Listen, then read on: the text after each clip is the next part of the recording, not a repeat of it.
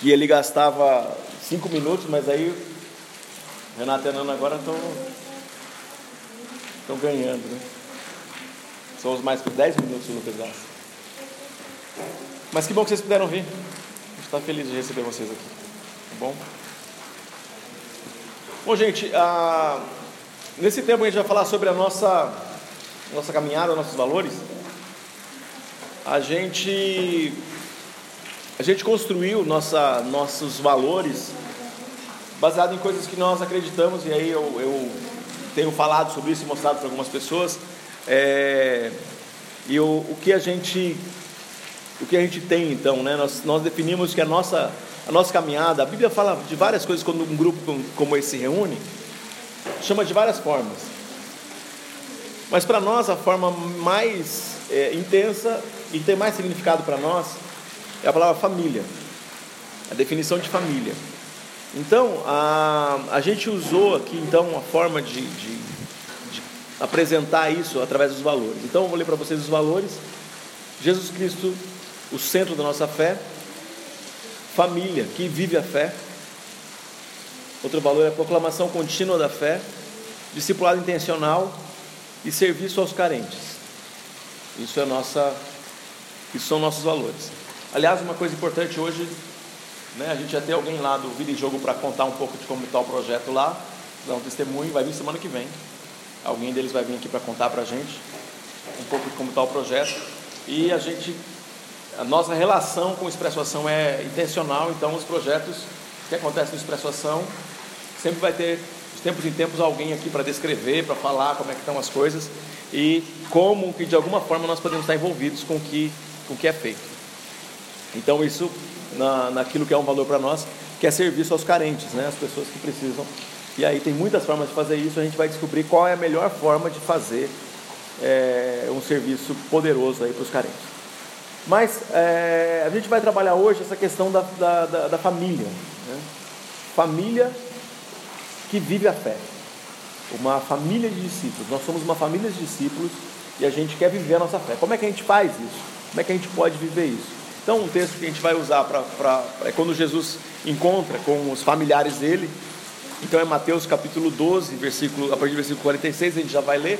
Mas a, a escolha do, do termo, né, família, é porque, apesar de tantas decepções que nós temos com as nossas famílias, ou é que é possível ter com a família, né? E a gente tem, qualquer um de nós tem histórias de família que a gente vai custar para contar.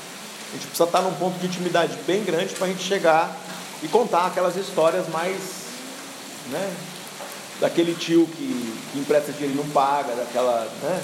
Daquela história é, ruim que teve lá com a sua tia, daquela história que, que, que alguém inventou sobre você, que não era verdade. Mas eu estou falando dessa essa família que é que pode ser um núcleo maior, né, onde inclui até primo de segundo grau e inclui até aquelas pessoas que não são família, mas que são agregados, né, que são amigos de uma parte da família, acaba se tornando e daqui a pouco tem uma criança chamando aquele amigo de tio, né, e porque está convivendo o tempo todo, então a gente está a gente percebe essa, essa, essa, esse grupo maior de família ainda sendo né, um ambiente da convivência humana que é significativo para a gente, porque é nesse ambiente que a gente tem pessoas de sexo é, diferente, gerações diferentes, capacidades diferentes, interesses diferentes. Então a gente vai ter lá o, o, o vô que, que estudou muito pouco e é, e, é, e é muito sábio.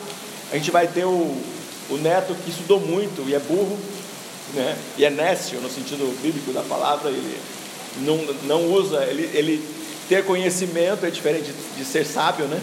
Então só tem conhecimento e não é sábio. E o outro que não tem conhecimento, mesmo assim é sábio. A gente vai encontrar essas pessoas nas nossas famílias, a gente vai encontrar é, pessoas com interesses diferentes, com planos diferentes, com alvos diferentes, gente que, que gasta o dinheiro de um jeito e gasta o dinheiro do outro, mas as pessoas estão juntas. Então, na, é, na família humana, a gente encontra essa, esse ambiente onde um pode ser ajudador do outro e é o lugar onde a gente é aceito, o lugar onde pode ser aceito, o lugar onde ah, o amor O amor é o, o que deveria estar unindo, né? A gente sabe que tem família disfuncional, a gente sabe muito bem disso. Mas a palavra família ainda é o que pode é, apresentar de um jeito é, melhor aquilo que é a intenção da gente andar como comunidade. Então, andar como comunidade, andar, viver o que a nossa igreja quer viver. Então, a forma de apresentar, falar que nós somos uma família de discípulos, um grupo de pessoas que quer viver essa intimidade é uma forma é, adequada para a gente falar isso. Bom, vamos ler aqui, texto bíblico, quero usar aqui para a gente conversar. É, Mateus 12, versículos 46 a 50. Mateus 12, 46 a 50. A gente tem então o seguinte: Enquanto Jesus falava à multidão, sua mãe e seus irmãos estavam do lado de fora pedindo para falar com ele. Alguém disse a Jesus: Sua mãe e seus irmãos estão lá fora e querem falar com o Senhor. Jesus respondeu: Quem é minha mãe? Quem são meus irmãos? Então apontou para os seus discípulos e disse: Vejam, esses são minha mãe e meus irmãos. Quem faz a vontade do meu Pai no céu é meu irmão, minha irmã e minha mãe. Então é um texto daqueles onde Jesus está falando com a família dele, parece que ele é muito mal educado, né? Não parece? Olha como Jesus é mal educado. Se minha mãe é capaz dela entrar, na, se minha mãe chega ali fora e fala, Estou querendo falar com o Júnior. Fala assim: não, ela não é da minha família, é da minha família você. Ela entra aqui, tadinha, chorando, né? Então você imagina que aqui a gente tem então todo esse contexto onde ah, saber um pouco mais da história. A família de Jesus não conseguia ver ele como, a, a, como mestre, como o, como Jesus, o rabi que nós vemos, né? Como Jesus, nosso mestre, como Jesus, nosso Salvador. Ele estava então nesse tempo aqui, da, da, da, nesse momento da história dele, ele está aqui provavelmente um ano e meio de ministério. Um ano e meio. Então, ele teve três anos. Então, até os 30 anos, ele estava trabalhando na, na, na, carpintaria com o pai dele. Né? Ele enterrou o pai dele. Então, imagina, não sei com quantos anos, com 25, com 20, com 18, não sei quantos anos. Mas ele aprendeu o ofício com o pai. Então, o tempo suficiente para aprender o ofício. Imagino que até os 20 anos, mais ou menos e aí ele que cuida da família, ele tem um irmão mais velho, ele está cuidando da família. E aí chega o ponto onde provavelmente os irmãos de Jesus aprenderam o ofício também. E Jesus está então, ele vai viver aquilo que, aquele que é o chamado dele, que é a missão dele. E ele passa três anos fazendo isso. Nesse ponto que a gente está lendo agora, Jesus deve estar no primeiro um ano, um ano e meio de, de, de ministério. E nesse ponto, a família dele ainda não acredita que ele é o Messias. Ainda tem dificuldade para lidar com isso. Então, sabe aquele negócio? A tua família custou para acreditar que você ia dar conta? Quando você foi comprar teu carro, sei lá que você foi comprar primeiro, você falou, não, vou comprar um carro, e a tua família não, não sei se você vai dar conta, se você vai conseguir pagar teu carro. Se você foi fazer a faculdade e, e, e aí você escolheu o curso, na hora de escolher o curso, Alguém da sua família desconfiou que você era competente o suficiente para fazer aquele curso? Então é, é, esse, é mais ou menos isso acontecendo com Jesus. A família está desconfiando que ele não é aquilo que ele está dizendo ser. A família está desconfiando da divindade dele. E quando a família está desconfiando da divindade dele, os discípulos não estão, ou estão duvidando menos, porque a gente conhece a história dos discípulos, tem alguns que duvidam até o final. Então, estão duvidando menos. E aí Jesus fala o seguinte: a minha família são esses que estão aqui. Aliás, a gente está tendo uma disposição semelhante ao que estava aqui. A gente entende que a forma dele falar aqui é apontando para os discípulos, são homens e mulheres, né? Então, porque ele fala, este é, é a minha mãe, então imagina, como nós estamos aqui, homens e mulheres, ele fala, esses são a minha família, esta é minha mãe, esta é minha mãe, este é meu irmão, este é meu pai, esse é, é minha família. Ele está fazendo essa leitura de família num círculo, como a gente está tá vendo aqui. Então ele está atribuindo essa, essa expressão de família como um lugar, como um, um, um, ambiente que tem a ver com a nossa, com a nossa caminhada. Mas essa, essa expressão, então, a gente fala assim, em Jesus a gente encontra isso. Mas a gente também encontra outros é, é, escritores do Novo Testamento falando a mesma coisa. Eu separei aqui uns textos, vocês não precisam abrir, eu vou abrir rapidinho aqui para a gente ler. O Romanos 12, 5, que é Paulo escrevendo. Então, Paulo escreve o seguinte: Romanos 12, 5, ele diz o seguinte: Assim também, como o corpo de Cristo, somos membros diferentes, diferentes do mesmo corpo, e todo, todos pertencemos uns aos outros. Ele está usando a expressão corpo, mas aí, como está falando é, a, a, forma de falar, então é essa interdependência, essa, essa dependência que nós temos uns, uns dos outros. Então, Paulo também falando nessa, nessa direção. Paulo também usa o termo família, não separei o texto aqui. Agora, a gente, olha só esse negócio de, de povo, né, de ser um. João escreve sobre ah, o fato da gente ser um grupo separado. Olha o que João escreve, 1 João capítulo 3. Veja como é grande o amor do Pai por nós, pois Ele nos chama de filhos. O que, de, o que de fato somos. Mas quem pertence a esse mundo não reconhece que somos filhos de Deus, porque não conhece. Amados, já somos filhos de Deus, mas Ele ainda não nos mostrou o que seremos quando Cristo vier. Sabemos, porém, que seremos semelhantes a Ele, pois o veremos como Ele realmente é. E todos que têm essa esperança se manterão puros, como Ele é puro. Então, se Deus é nosso Pai,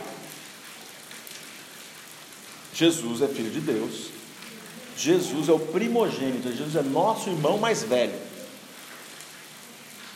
Então nós pertencemos a essa família, Jesus é nosso irmão mais velho, o primogênito, o primeiro, primeiro e único daquele tipo, Jesus. E nós somos esses que vieram depois, né? Nós somos esses que vêm que vêm depois como, como irmãos. Mas eu acho que é, é, é o Pai, então, a, a definição de, de, de, Deus, né? Deus Pai, Deus, na, uma das definições dele é que ele é o próprio amor. Então, a, a natureza dele é o amor. Então, a, a escolha dos, dos, termos de relacionamento familiar, então, está em Pai e Filho, né? A gente tem o Espírito Santo e a gente tem a, a, nessa, nessa relação aí a Trindade, né? Tem uma relação perfeita consigo mesmo. E Deus é, é, escolhe se representar numa família, então ele, ele não precisa de uma família. Então lembra que quando a gente está falando de Deus, falando de um Deus que é autossuficiente, ele é completo nele mesmo. Ele não precisa de uma família, mas ele escolhe se revelar em uma. Então, é, várias coisas. Fala, se Deus é autossuficiente, então Deus não precisa de adoração, mas ele recebe nossa adoração. Então, assim, se, ah, eu não vou adorar a Deus. Ele não, não e agora ele vai ficar magoado comigo porque eu não adorei ele. Não, ele não vai, ele não precisa. Às vezes a gente fica se relacionando com Deus, parece que ele está precisando de alguma coisa da gente. Ele é autossuficiente, não precisa de nada da gente. O contrário da gente, nós não somos autossuficientes, precisamos de tudo dele. Agora, quando eu falo assim, ah, não vou adorar, ah, ele não fica magoado, magoadinho comigo porque eu não adorei. Então ele escolhe se revelar como numa família. Ele não precisa de uma, mas ele escolhe se revelar. Ele não precisava. Ele faz isso, ele é autossuficiente. Então a Trindade seria autossuficiente, ela não precisaria é, dessa relação que tem com a gente, mas mesmo assim escolhe fazer. Então, a, o que tem que ser feito então para a gente fazer parte dessa família? Então, quando a gente coloca a nossa fé em Jesus Cristo, então quando a gente fala sobre aceitar Jesus, a gente aceita Jesus sobre todas as questões da nossa vida.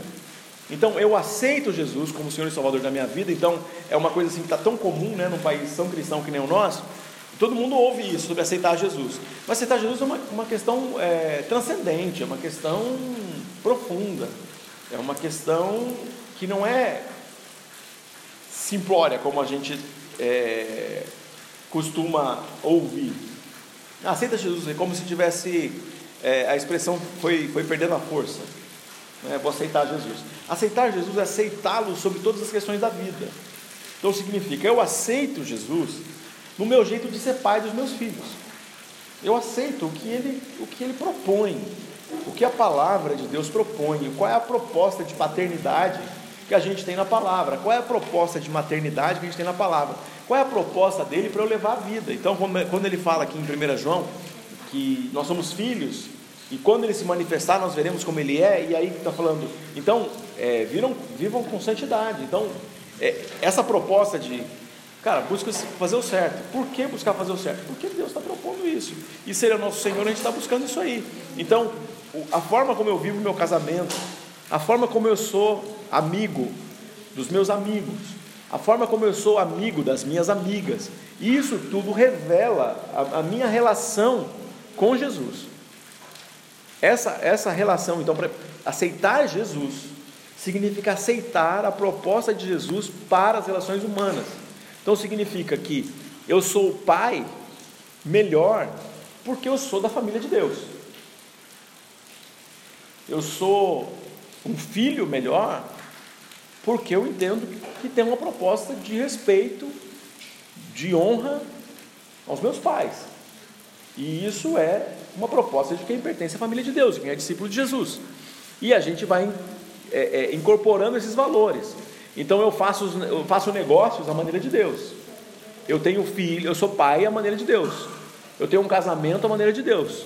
Eu tenho uma, uma vida e relações à maneira de Deus. Então, quando eu não tenho relações à maneira de Deus, eu tenho uma, relações que usurpam, que usam as pessoas, que abusam das pessoas, as relações abusivas, onde eu destruo o outro, onde eu, eu tento tirar benefício de cada relação, e não eu sirvo as pessoas. Então, aceitar Jesus é aceitar isso. Então, quando alguém fala, ah, aceitar Jesus, minimizando, ah, aceitar Jesus é, é aceitar Jesus vai exigir muito da gente. Aceitar Jesus não é uma coisa simples. Aceitar Jesus é um desafio. Por quê? Aceitar Jesus significa eu aceito Jesus, é uma expressão simples, mas exige de mim. Tem dia que exige menos, vai exigir de mim num dia que, é, que eu estou dirigindo, talvez exija mais de mim num dia que outro. Eu vou dirigir e não vou nem pensar e estou dirigindo do jeito tranquilo e não, não, não percebo que preciso fazer nenhum esforço. Mas vai ter o dia onde eu estou dirigindo e eu vou ser desafiado a viver aquilo que significa aceitar Jesus. Eu não vou, eu não vou odiar, não vou me vingar. Ainda que eu quero bater o meu carro em outra pessoa. E chega uma hora que a gente vai odiar ou vai acontecer uma agressão tão grande com a gente que a gente não vai nem ligar para o nosso prejuízo. Se não aconteceu isso com você ainda, fico feliz por você.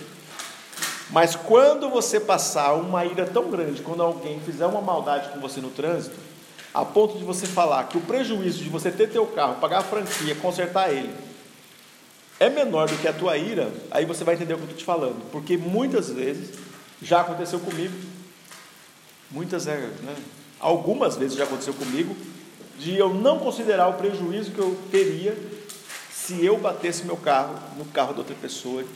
Tal foi o ataque que aquela pessoa me fez, me xingando, ou me fechando, ou fazendo qualquer outra loucura assim no trânsito. Então, falar assim, que aceitar Jesus desafia a gente porque faz a gente lidar com quem eu sou. Faz eu aqui contar essa história para vocês, faz eu ter que reconhecer que é uma, é um, é um é, eu, a maioria dos dias eu não tenho nem que me preocupar, eu dirijo e não penso nada disso. Mas vai ter dia que eu tenho que aceitar aquilo que Jesus fala para você não deixar a ira te dominar. E outros momentos vai ser a luxúria, você não vai deixar a luxúria te dominar. E outros momentos vai ser a gula, falando dos pecados capitais aqui, mas outro momento vai ser a inveja, outro, outro momento vai ser o que é que vai se apresentar de uma forma para você onde aceitar Jesus tem sentido. Aceitar o que Jesus falou te põe limite, te segura, para você não se entregar, não se destruir, não destruir seu casamento, não destruir sua família, não se autodestruir, né? E não destruir outra pessoa. Então, é esse limite, aceitar Jesus significa isso. Então, para você pertencer à família, para você poder dizer, sou filho de Deus, Gálatas coloca desse, nesses termos. Então, todo mundo fala, ah, todo mundo é filho de Deus. Né, é, é, segundo Gálatas capítulo 3, não. Ele diz que você precisa dizer, precisa ser de Jesus. Para ser de Jesus, dizer eu aceito Jesus como meu Senhor e Salvador, aí sim, então você é filho. Agora, no sentido, somos filhos de Deus, no sentido que nós somos criação dele, sim, a gente pode falar isso. E claro, alguém vai ficar pegado a essa expressão e vai ficar falando por aí humilhando os outros, não, é, não tem esse sentido. Deus nunca deu uma expressão para a gente ficar humilhando quem quer que seja, dizendo, não, você é criatura, tipo assim, você é um, você é um bicho. Eu sou filho, não. A gente, quem é filho de Jesus, quem é filho de Deus é igual a Jesus, é humilde e não vai usar nunca uma expressão para menosprezar quem quer que seja. Então nós ficamos igual a Jesus e à medida que somos igual a Jesus, somos mais humildes. Então, na verdadeira família de Deus, então, que são essa, que é essa, esse grupo que decide que é discípulo de Jesus. Jesus fala assim: ó, não, minha família não é, não é um negócio de sangue. Porque olha só, olha como é, quando ele vai fazendo isso é uma coisa interessante. Como que é, que é teu sobrenome, Zé? Balsani. Balsani. Balsani é o sobrenome do Zé, Souza é meu sobrenome. A gente não tem nada a ver. A gente não é da minha família. Só que em Cristo, ele fala, ele, ele pega e olha para a família que é que, que tem a ver com sangue e fala, cara, a gente tem um negócio mais forte entre nós que talvez o sangue não defina. A gente tem um negócio muito mais forte entre nós aqui. Porque a gente acredita num negócio que muda a gente. Porque no sangue, na família, a gente é tudo igual e a gente fala, ah, eu puxei aquele gesto, todo mundo faz, aquela, aquele palavrão todo mundo fala, aquela expressão todo mundo fala, tem aquele jeito da nossa família fazer, aqui a gente se vinga mesmo e tal. Jesus fala, não, aqui é um padrão diferente. Em Jesus, não, é outra, outro lance. Em Jesus, a gente foi para um outro, outro degrau desse negócio aqui, e nessa relação, vocês que nem eram povo, vocês não eram família, vocês não eram nada, sobre o nome de vocês não tinha nada a ver, agora vocês são família de Deus, discípulos de Jesus. Então, nessa família é um outro jeito de se relacionar com o mundo e se relacionar uns, uns com os outros. Então, nós temos um outro jeito de, de, de, de viver. E quais seriam esses costumes? Então, vou falar um pouquinho sobre isso, pensando na, na prática dessa família. Já que nós estamos falando dos nossos valores, eu, falando, eu falei então esse campo onde é mais abstrato, mais conceitual e tal. Agora tem que trazer para a prática. Como é que a gente vive na prática? Como é que vai ser a prática aqui na nossa igreja, esse negócio da gente viver como uma família? Como que na prática a gente pode viver isso aí? Como que não é, que é, não é só de, de discurso? Não é só conversa, nós somos uma família, e aí? Como que a gente vai tratar isso aí no, no dia a dia? Né? E, e para não, não ficar no campo só do discurso, e como que tá os, os limites dessa relação, né? A gente vai conseguir explicar isso aí. E as pessoas que vão viver talvez vão mais sentir esse lance da família do que até conseguir explicar. E aí chega uma hora que você começa a falar para as pessoas, vai ficar igual aquele aquela camiseta da Harley Davidson que eu não consigo falar em inglês a expressão, mas é, é mais ou menos assim. Se eu conseguisse explicar, você não conseguiria entender. Em inglês eu não sei como é que, eu não me lembro como é que, com a expressão adequada, né? não vou me arriscar a falar aqui e falar uma bobagem, mas é, os harlistas usam essa camiseta como né, a paixão pela Harley Davidson. Se eu conseguisse explicar, você não conseguiria entender. Mas agora, quando a gente vai conviver, como é que a gente vai conviver essa vivência de família de um jeito que eu vou me esforçar para explicar? Você não vai conseguir entender, você só consegue entender quando está vivendo, quando está dentro. Então, tem algumas coisas que eu ainda vou explicar aqui sobre costume, sobre o que nós vamos praticar, sobre a nossa prática, mas vai ter coisas que ainda na convivência a gente vai desenvolvendo e vai ser novo, porque eu acho que de tempos em tempos a gente volta aqui e fala, outra hora vem um outro de vocês aqui para falar sobre família, vem, sei lá, quem, quem de nós aqui gostar de ensinar, gostar de falar, vai assumir esse lugar, né? Tem o Renato, tem outras pessoas que podem fazer isso, vai vir aqui, vai ensinar também e vai faz, falar desse mesmo assunto, mas vai falar, vai conseguir falar de outras perspectivas e sempre, sempre, sempre, nosso desafio é que os valores que nós temos da nossa comunidade, eles precisam ser traduzidos em práticas. Então não é alguma coisa abstrata, é uma coisa que a gente vive, que alguém vai vir aqui e vai falar, é verdade, a gente está vivendo, esse negócio é real, a gente está experimentando.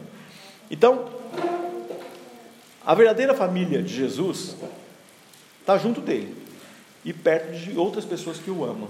Então, a, nesse, nesse, nesse versículo 46, então acontecia o seguinte: a família de sangue de Jesus, a mãe dele e os irmãos dele se aproximam. Quando eles vêm, eles estão ali fora e assim rola, parece uma, um lance que não tem intimidade, porque é o seguinte: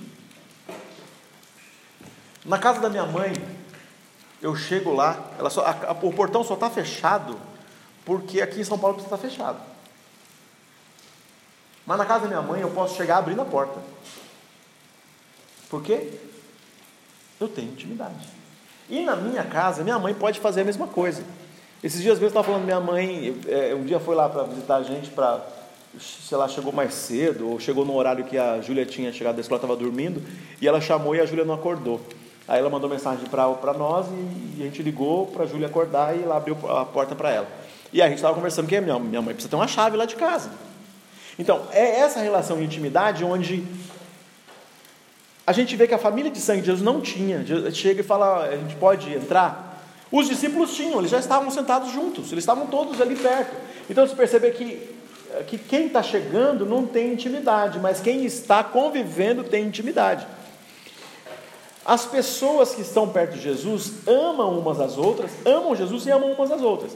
Então, a gente. É, é aquele que está que tá, que tá visitando, ele pode sentir que é de fora por algum instante, mas ele é logo convidado para estar tá dentro e para fazer parte da turma. Então, a família logo envolve e trabalha para envolver essa pessoa. Então, é intencional que pessoas que estão nos visitando hoje, como vocês, vão chegar aqui e sentir um pouquinho de fora. Mas a nossa intenção como grupo é que a gente trabalhe intencionalmente para que eles não se sintam de fora e outras pessoas que chegarem, quando chegarem, vão é, podem sentir a mesma coisa, mas logo nós todos estamos trabalhando juntos para que novas pessoas sejam incluídas e se sintam que são de dentro. Então a, a, o, o grupo ele, ele trabalha junto, passa tempo junto ele se envolve e quando a gente se envolve aí tem uma outra tem outra coisa. Quando nós estamos envolvidos uns com os outros, a gente chora junto, a gente se alegra junto, né? Romanos capítulo 12, né? Chorar com os que choram, se alegrar com os que se alegram. Então, a hora que um consegue um emprego novo ou está fazendo uma entrevista que seja, né? Que nem o Pedro falou para a gente, a gente já está alegre junto. Quando é, um de nós consegue uma promoção, a gente está feliz. Quando alguém troca de carro, quando alguém se casa, né? A gente se alegra junto, por quê?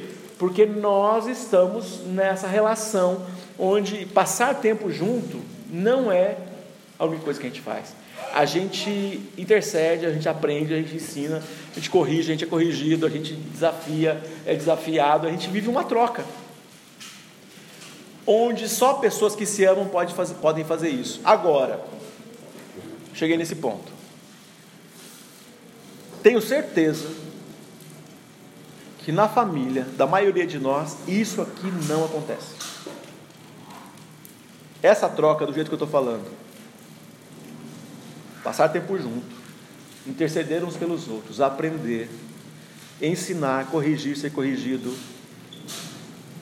fazer todos que chegam sentir que é de dentro, trabalhar intencionalmente isso.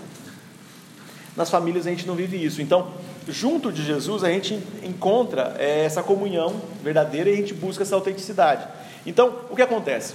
A gente não. O, o, a conversa é, superficial e de banalidades vai acontecer, mas a gente não quer, a gente quer a conversa genuína, a gente quer aquela coisa do coração.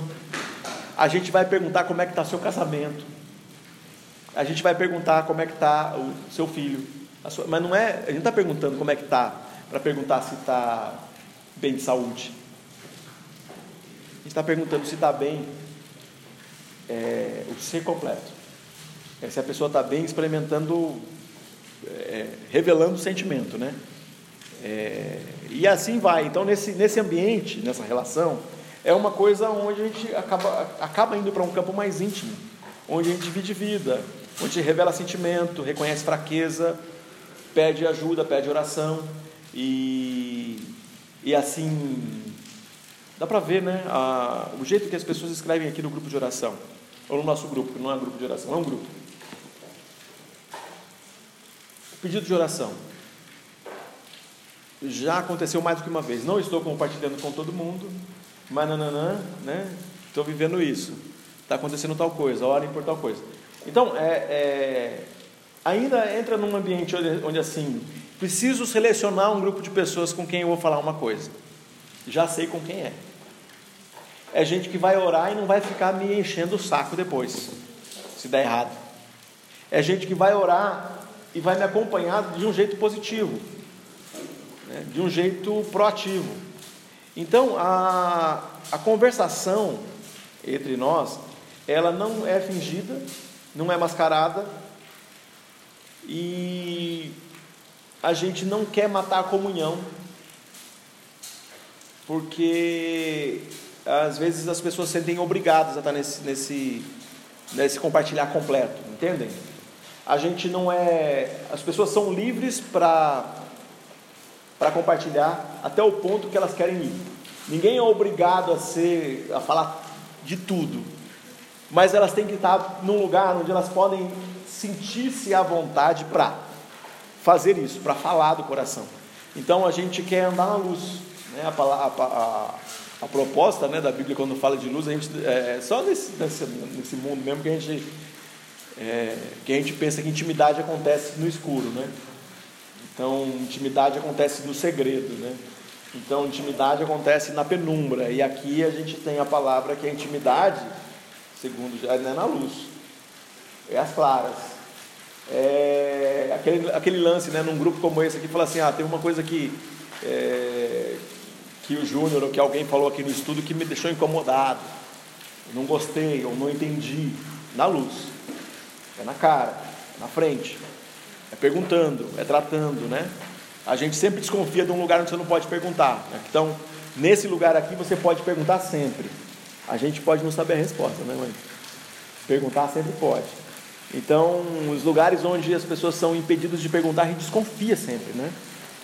Então, há um lugar onde a gente pode considerar nossos, nossas lutas e desafios e contribuir para desafios, né? Por exemplo, esse desafio que a gente tem como igreja, né? Como nova igreja de ter esse auditório, de ter, é, de alugar esse lugar, de ter, sei lá, nossa comunicação e tal, e de entender que a gente é um desafio que é comum e a gente vai celebrar cada, cada vitória que a gente conseguir ter junto. A outra coisa é que a gente fica à vontade, versículo 47, né? a gente fica à vontade um na presença do outro, a gente fica à vontade. E quando a gente fica à vontade, a gente é, é, nesse, nesse texto, localizar aqui o texto, versículo 47, tem dois grupos que não pertencem, que não pertencem à família de Jesus no texto. Tem dois grupos. A família de Jesus são os discípulos. O outro, a família de sangue, que ele fala que não é, mas também tem os fariseus que não são. Então, é, é, eles são. É, é os fariseus saem da presença de Jesus e os parentes de sangue não entram na presença de Jesus. Então percebe? Os fariseus saem da presença de Jesus, vão, saem, não, não conseguem ficar. E os parentes de sangue não conseguem entrar. E os discípulos de Jesus convivem bem entre si. Então a, a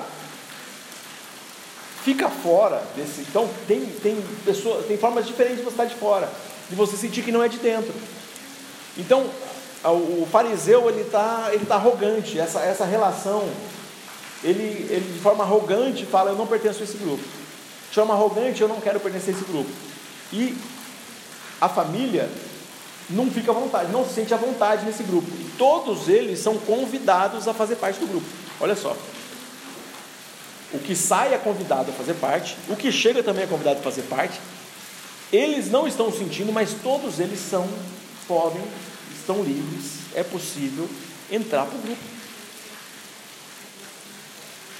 Nessa, na presença de Jesus, ou nessa presença, nesse ambiente, a gente escolhe viver uma. A gente encontra compaixão. Então, compaixão é penetrar um na vida do outro, é, é colocar o sapato um do outro, é, é entender a necessidade um do outro é tentar entender a, a, a necessidade fundamental do outro, né? A necessidade de ser compreendido, a necessidade de ter o sentimento confirmado. Todas as vezes que a gente, que a gente é, é, confirma o sentimento, a gente se sente acolhido. Então, quando alguém conta da sua luta lá com, a, com o trabalho, né, a gente é acolhido, a gente se sente bem quando a gente ouve isso aí.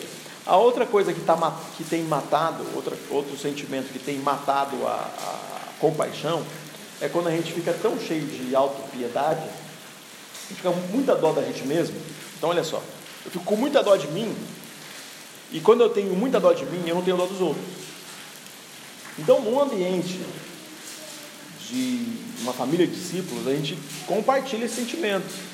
onde eu, eu consigo medir a minha angústia com a do outro. E quantas vezes a gente está falando assim, ah, vamos, vamos fazer os pedidos de oração. Aí entra alguém que faz um pedido de oração, ah, eu quero pedir pela, pela, minha, pela minha saúde, a pessoa descreve a saúde.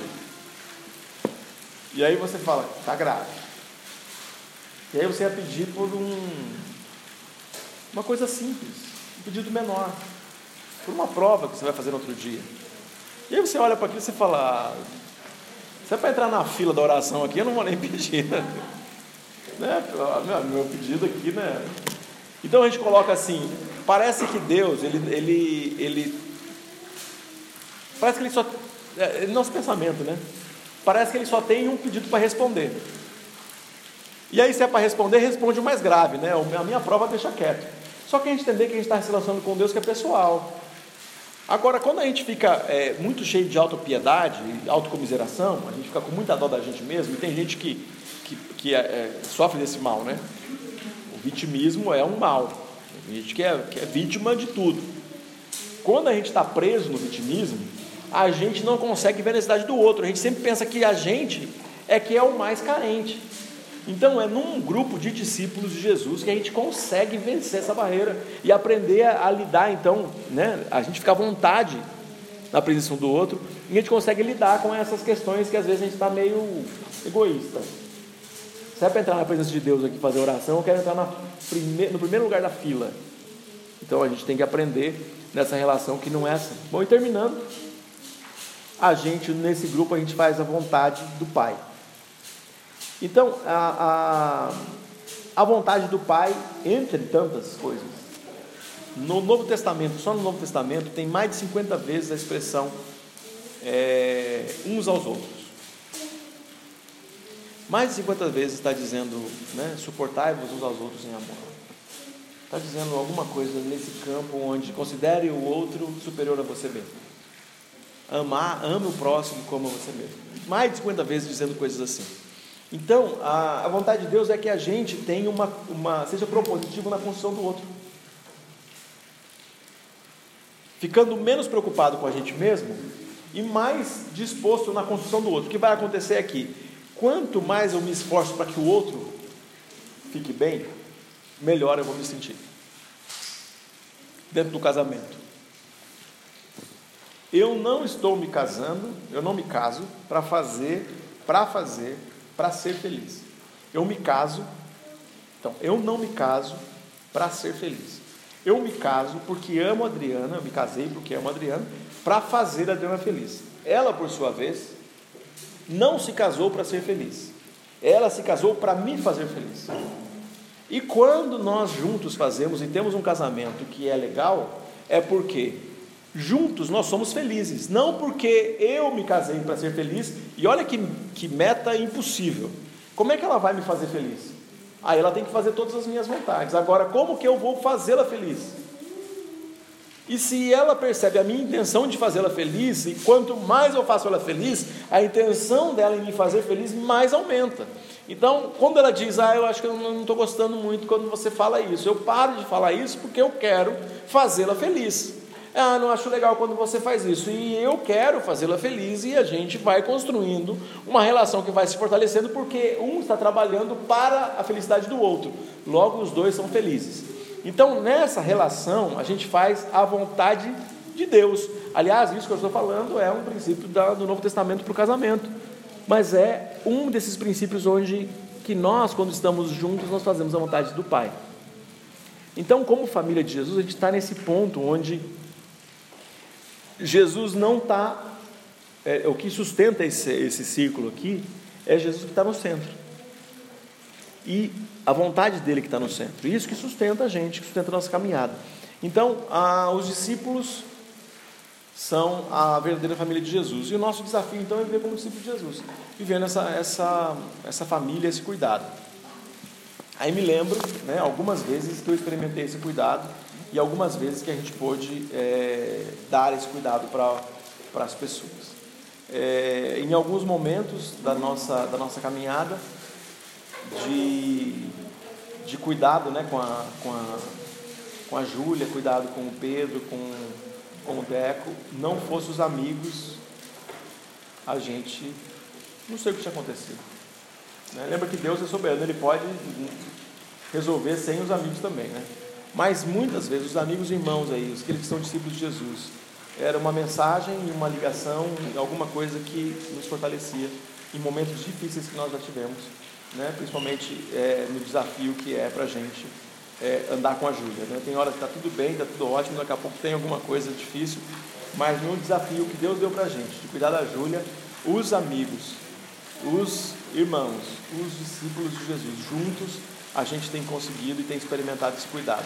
Agora, cada um de vocês pode falar a mesma coisa. Né? No dia que foi difícil, ah, no, no, casamento, o dia que foi difícil, né? no, no, meu caso, o dia que foi difícil, quando eu perdi meu pai, né? a quantidade de pessoas que estava lá para ser o apoio, quantidade de mensagens de pessoas apoiando e, e na, de muitas formas. Né? Eu me lembro uma coisa que a gente que a gente faz, a gente faz hoje, mas é, eu me lembro de alguns momentos assim que a gente estava. É, eu estava só eu trabalhando, a Adriana fazendo faculdade, vai voltar a acontecer isso, né? Vocês estão sabendo disso? Estava é, só eu trabalhando e a Adriana fazendo faculdade. E a gente com as três crianças. E de repente uma, uma pessoa vinha e, e dizia o seguinte, essa, esse dinheiro aqui para vocês levarem as crianças no McDonald's. Parece uma coisa muito, muito, muito supérflua e simples. Mas para nós, isso foi, às vezes que aconteceu, de um significado tão grande, mas tão grande, que mudou a nossa semana, mudou o nosso mês.